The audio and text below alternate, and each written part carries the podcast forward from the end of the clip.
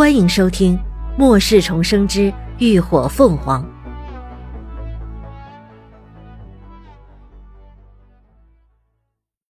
第三百四十三集《生死一线》。林鸾垂眸看着自己的双手，上头沾染的污血还没有被完全擦拭干净，在暖白的灯光下微微发颤着。连峰的这一次重伤勾起了他心底的恐惧。这种感觉来得剧烈又澎湃，让他心慌不已。上一次体会到这种情绪，还是在得知妈妈的死讯的时候。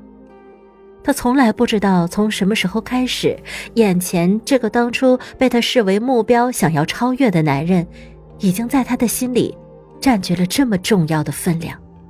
也说不清这种在乎是不是就是所谓的爱情。但他是真的害怕，害怕这个男人会就这样死去，从这个世界彻底的消失。他完全没有办法设想，没有他的世界会是怎样的。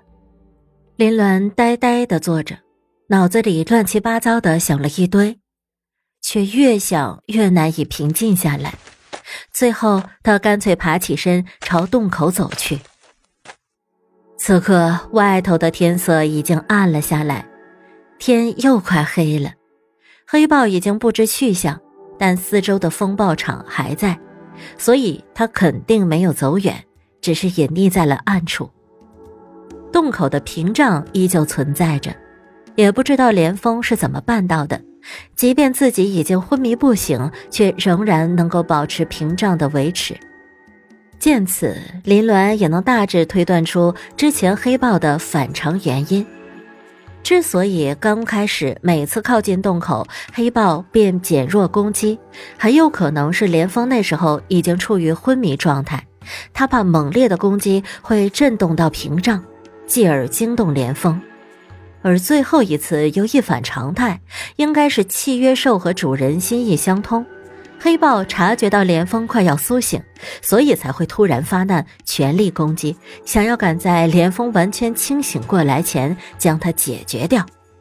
但最后，幸运之神还是站在了他这边，连峰再一次赶在死神到来之前将他救了下来。转头看着趴在垫子上因为疼痛而时不时浑身打颤的男人，林伦感觉内心一阵酸楚，又无比坚定。这个高大的男人仿佛一尊守护神一样，总是一次次的守护着他，为他化险为夷，仿佛只要有他在，一切困难都能够克服战胜。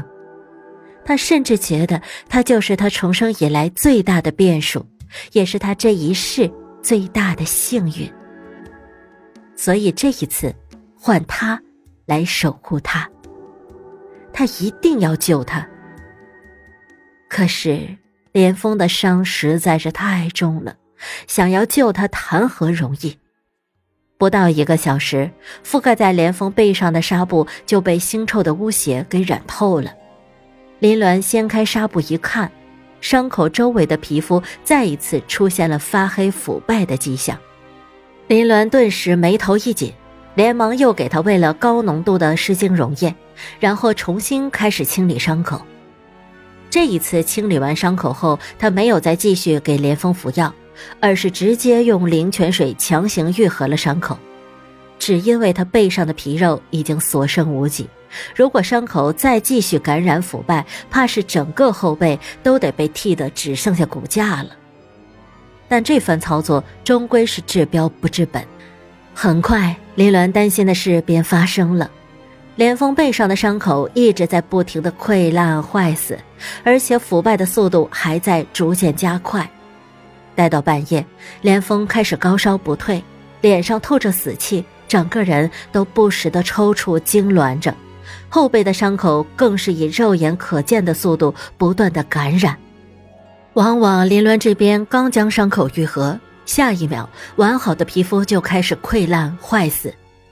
这是湿化进入中后期的表现。一向镇定自若、沉稳自如的林鸾见此，仿佛如同失了主心骨般，整个人慌了神。他一边不放弃的努力为连峰治疗，一边不自觉的喃喃着：“你撑住啊，你一定要撑住，我不会让你死的，你会没事的。”最后实在没有办法了，林鸾只能死马当活马医，将连峰整个人都泡在了装满灵泉水的浴缸里。把空间里所有高级湿精浸泡的溶液全都拿了出来，咬着牙一瓶接着一瓶不断的往连峰嘴里灌。湿精溶液的洗涤，加上灵泉水的不断治愈和病毒的不断腐蚀，那滋味就如同凌迟一般可怕。连峰痛得整个面部都扭曲了。他急促的喘息着，额间脖颈处的青筋根根暴突，大颗大颗的冷汗不断的滚落，显然是遭受到了巨大的折磨。可即便如此，他却仍然死死的咬着牙，自始至终不吭一声。林伦看着他痛苦，也心痛的无以复加，眼泪似断了线的珠子，不断顺着脸庞滑落，喉头更是哽得说不出话来。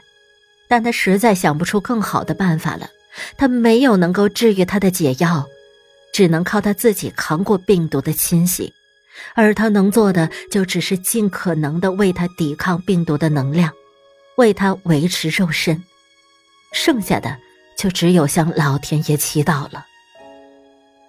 也不知道是连峰命不该绝，还是林鸾误打误撞办法起的效果，又或许是老天爷的垂怜。就这么折腾了一夜，当太阳再一次悬挂上那泛着诡异橘光的天空时，连峰背上的伤势终于得到了控制，伤口不再继续感染坏死，体温也在逐渐的下降。明白他熬过去了，林鸾一直悬着的心这才终于得以回落。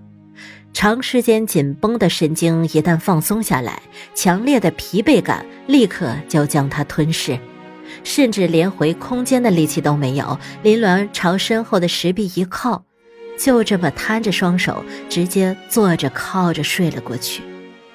所以，当连峰再一次从昏迷中醒来时，便看到那让他一心挂念的身影就坐在他跟前。他没有出声，就那么静静地看着熟睡中的女子。即便他此刻蓬头垢面，满身到处都沾染着血污，狼狈不堪，可在他看来，却依然是那么的吸引着他的目光，牵动着他的心魂。在神志昏迷的那段时间，他曾一度以为自己在梦境里，眼前的倩影也只是梦中人，是他的凭空臆想，却没有想到他真的来了。